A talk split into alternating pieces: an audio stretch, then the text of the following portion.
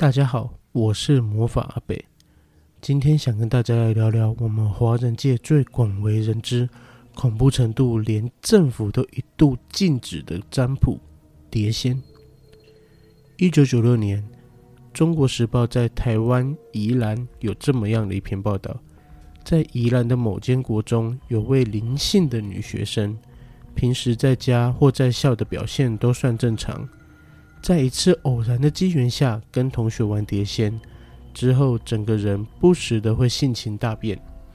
本来清秀的脸蛋会突然的扭曲，大吼大叫，不时还会全身痉挛，并用男生低沉沙哑的声音说话或吹口哨。女学生的父亲也因为此事四处打听解决的办法，后来便将女学生带去宜兰的三清宫驱邪。据了解，附在那女生身上的男鬼自称是南头人，在五年前十七岁的时候便遭人害死。后来妙方在鸾物施法、招魂驱邪的帮助下，女学生的状况才好转。那阿贝啊，这边是不建议大家去用这个占卜，但是网络上大家要找方法，一定都还找得到。既然大家都找得到，不如阿贝就分享一下比较正确的占卜方法。再次提醒，真的不建议大家尝试。要招碟仙啊，人数最好在四到六个人之间，选一个比较干净的小碟子，最好是白色的。然后拿一张跟日历大小差不多的纸，我们把纸放在桌上，并且把碟子倒扣放在纸上，按照。碟子的大小画圆，然后分别写上数字一到九，还有中文的是跟否两个字。因为小碟仙呢，虽然是神明，但是跟我们也是阴阳两隔，只能够透过物体来交谈，而不能说话。但是请碟仙呢，要讲究时间和地点，要选个清静的地方。在晚上十点之后，但是注意哦，要不能超过十二点，因为十二点是鬼门开的时间，是百鬼出来夜游的开始，所以那个时间请来的可能就不是碟仙了。好，等时间一到，把道具一切就绪之后，就可以开始了。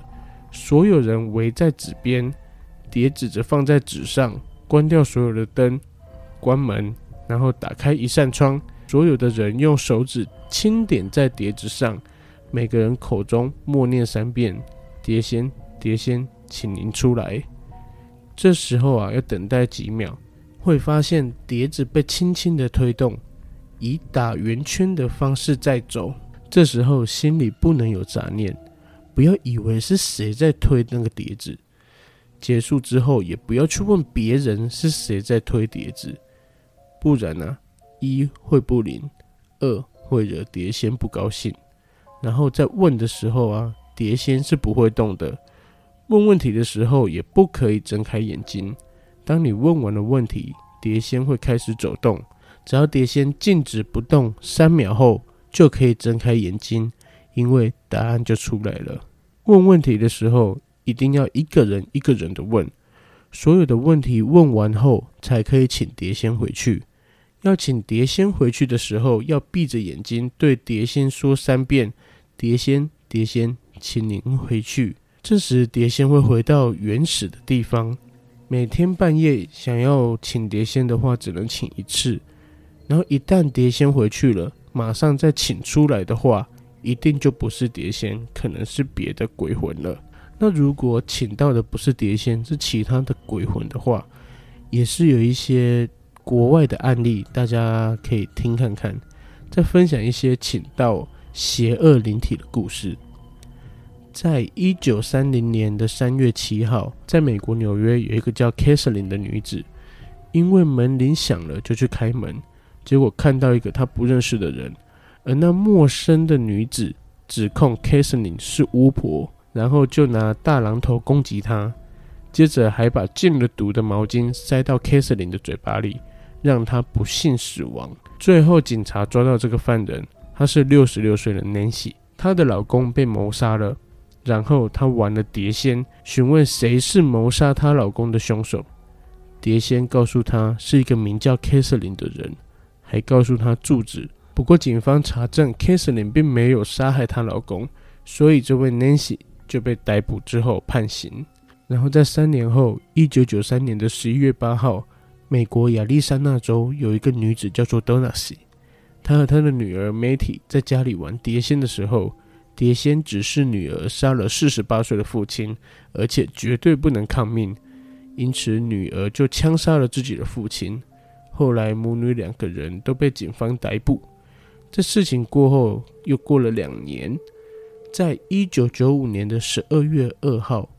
英国伦敦有一位叫做 Michael 的十七岁男孩，跟他十六岁的朋友 pier 约了另外两名十五岁的男生到 Michael 家玩碟仙，结果出现撒旦，告诉他们要有两名牺牲者作为贡品。于是 Michael 跟 pier 就联手杀害了两位十五岁的男生，最后他们两个都被法官判定要去精神病院服刑。在之后。过了六年，在二零零一年的二月十一号，美国奥克拉荷马州。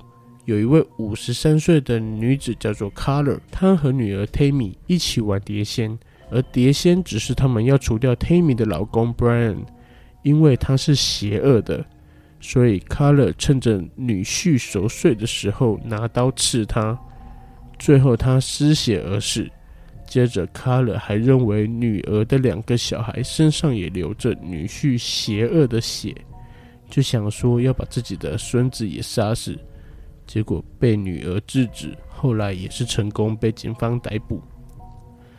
最后，再过了六年，二零零七年的十二月，美国华盛顿州有一名十六岁的男孩 Josh 和一位十五岁的男孩 Dunet。居然问碟仙，他们该不该成为连续杀人犯？碟仙同意之后，他们继续问道：“那应该先杀了谁？”于是碟仙跟他们说：“先杀了妈妈。”于是 Donat 等到四十一岁的妈妈回家后，就由 Josh 拿刀刺她。妈妈反抗并且报警。接着 Donat 还拿哑铃给 Josh，让他继续攻击自己的妈妈。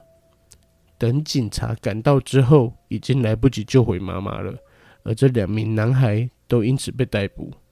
这些发生在国外的故事是不是特别吓人呢？据了解，国外玩的碟仙跟我们的方式其实不太一样。有一种传闻是说，我们所招的碟仙就是源自于他们西方国家的通灵班，通灵的方式大同小异，只是工具上面的不同。但阿北并不这么认为。我们所谓的碟仙呐，跟我们中国文化里面的伏击有异曲同工之妙。他那个伏击啊，就是我们现在人家说的 key 档，然后是由神明附在人身上，然后写下一些指示，或者是让人去问事的。而到现在啊，其实碟仙的真实出处已经不可考，种种的传言都有，从宋朝的人民到清朝的溥仪，都有相关的故事。甚至有人啊言之凿凿的说，是有一位道行高深而居心却十分险恶的老和尚，施法招来一些孤魂野鬼，将之囚禁在碟子之上，并大为推广。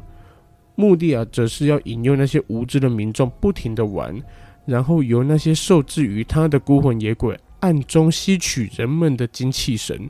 供老和尚修炼一种奇异歹毒的独门法术之用。